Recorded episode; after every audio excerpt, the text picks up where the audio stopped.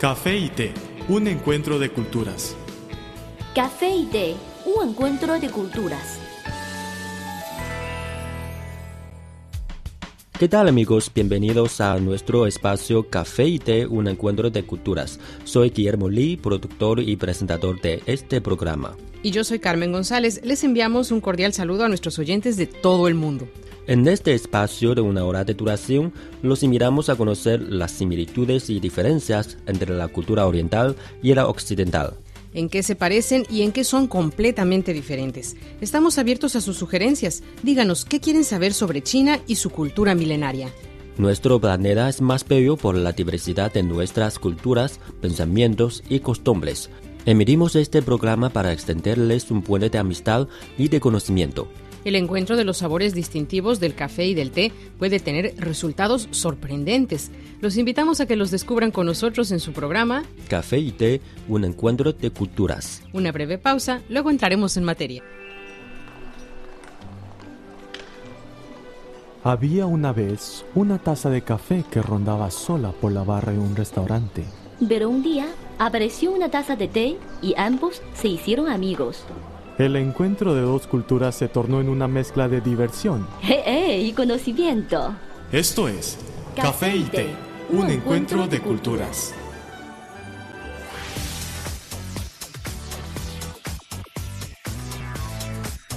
Visítenos en nuestro sitio web espanol.cri.cn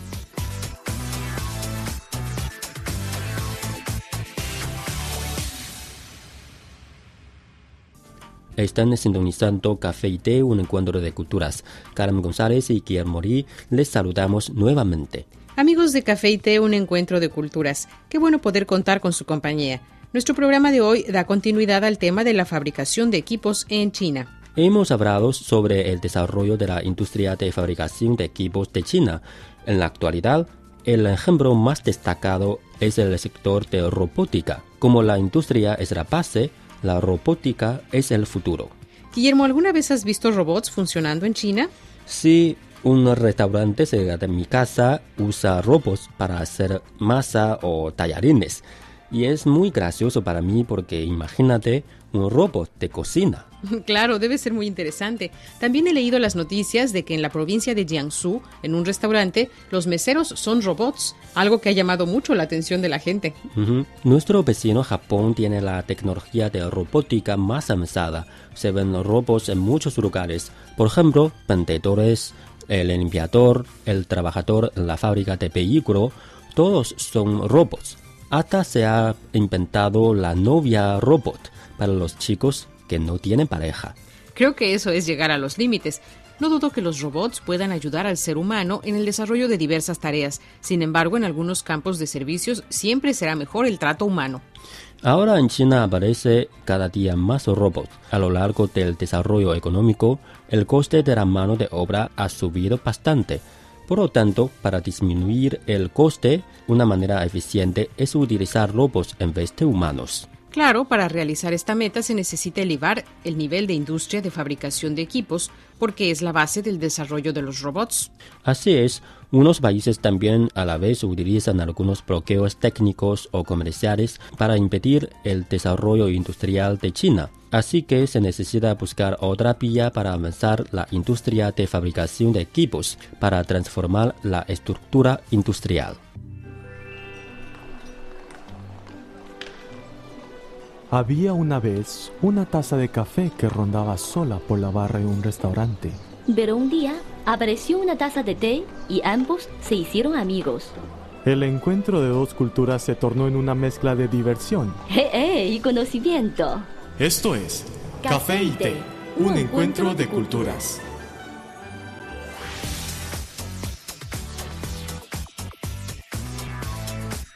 Visítenos en nuestro sitio web espanol.cri.cn.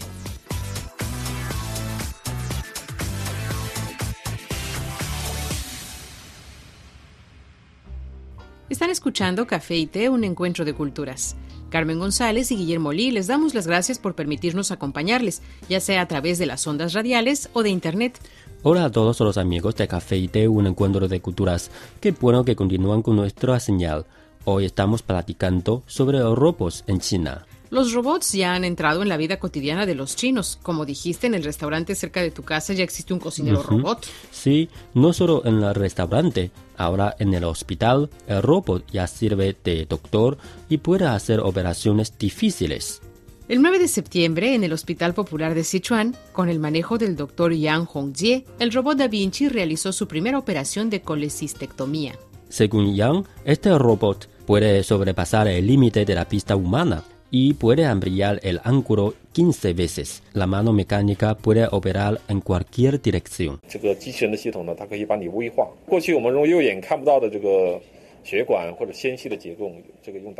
El robot puede ayudarnos a ver las venas más finas.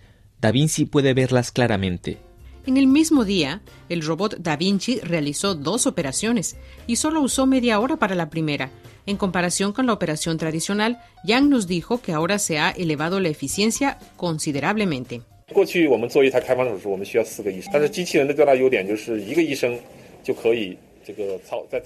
Antes, para hacer una operación como tal, se necesitaban cuatro doctores.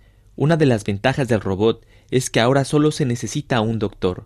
Aunque en el futuro no lejano, el robot no puede sustituir totalmente al doctor, seguro que puede mejorar y complementar el desarrollo de esta máquina.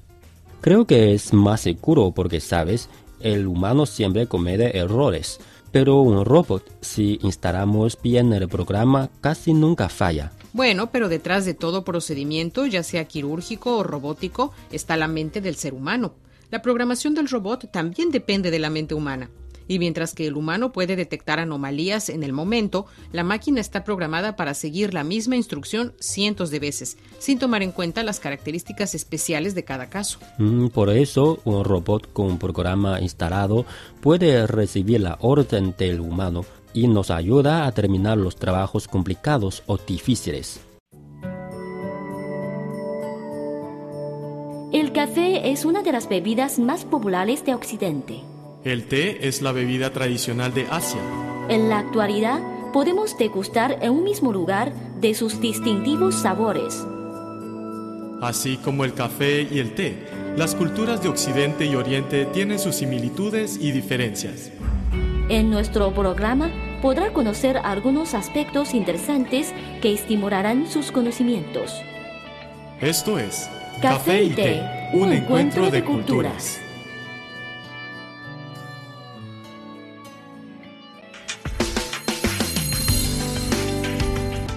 Visítenos en nuestro sitio web espanol.cri.cn.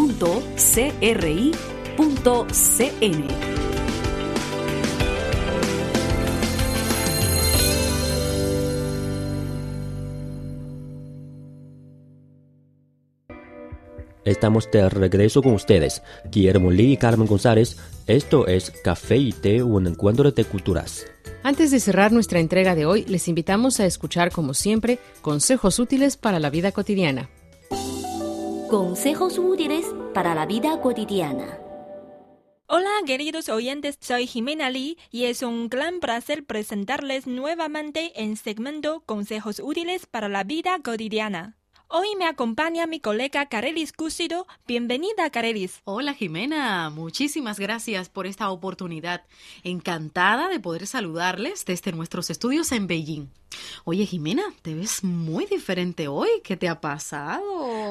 No, nada especial, pero quizá el hecho de llevar un nuevo abrigo me hace ver diferente. Pues creo que de eso mismo se trata.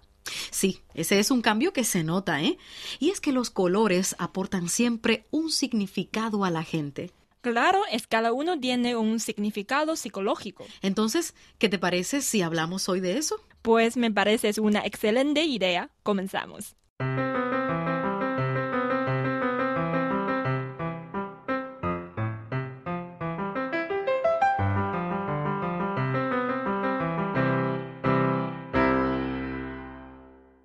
Empezamos por el color rojo. Se dice que este es el color de la pasión. También nos sirve para alertar algo. De ahí que el semáforo lo use para dar la orden de detenerse a los choferes.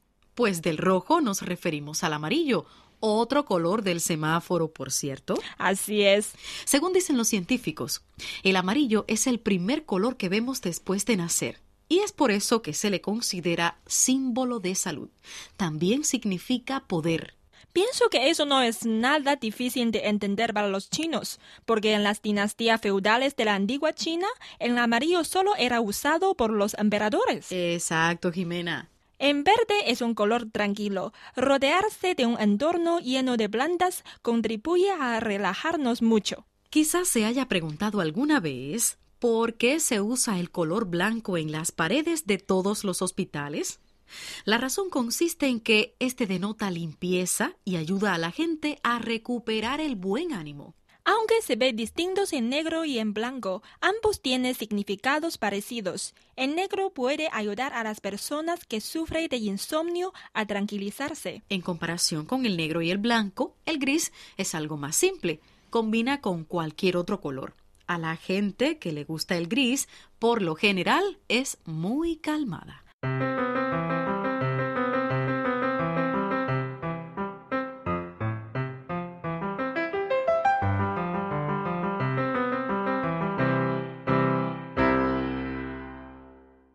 Mejor es que el mundo está lleno de colores y que ellos forman parte importante de nuestra vida cotidiana. Conocer sus significados psicológicos nos puede ayudar a hacer más agradable nuestra vida. Ya se los agotó en tiempo. ¡Qué rápido! Mm, muy, muy rápido, pero la próxima vez volveremos con más consejos útiles para la vida cotidiana. Se despiden Jimena Lee y Carelis Cúcido. Hasta la próxima. Chao.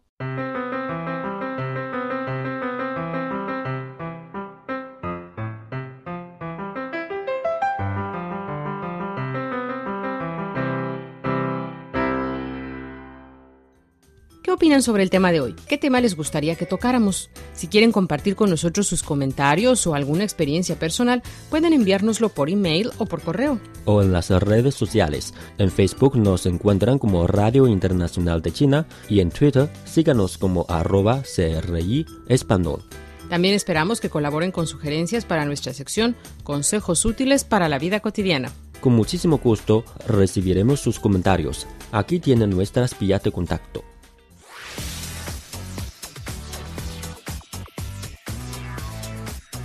Nuestro correo electrónico es spa.cri.com.cn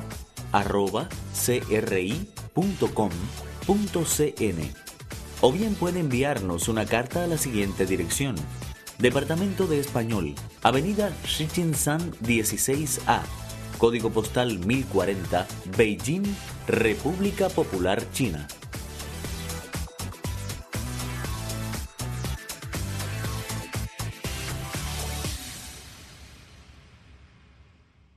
Siempre estamos a su disposición. Por favor, indiquen para café y té en el sujeto de su email o en el sobre de su carta. Hasta aquí llega nuestro programa para hoy, Café y Té, un encuentro de culturas. Es un programa hecho especialmente para ustedes. Desde nuestro estudio se despiden Guillermo y Carmen. Les esperamos en la próxima entrega. Hasta pronto. Hasta luego.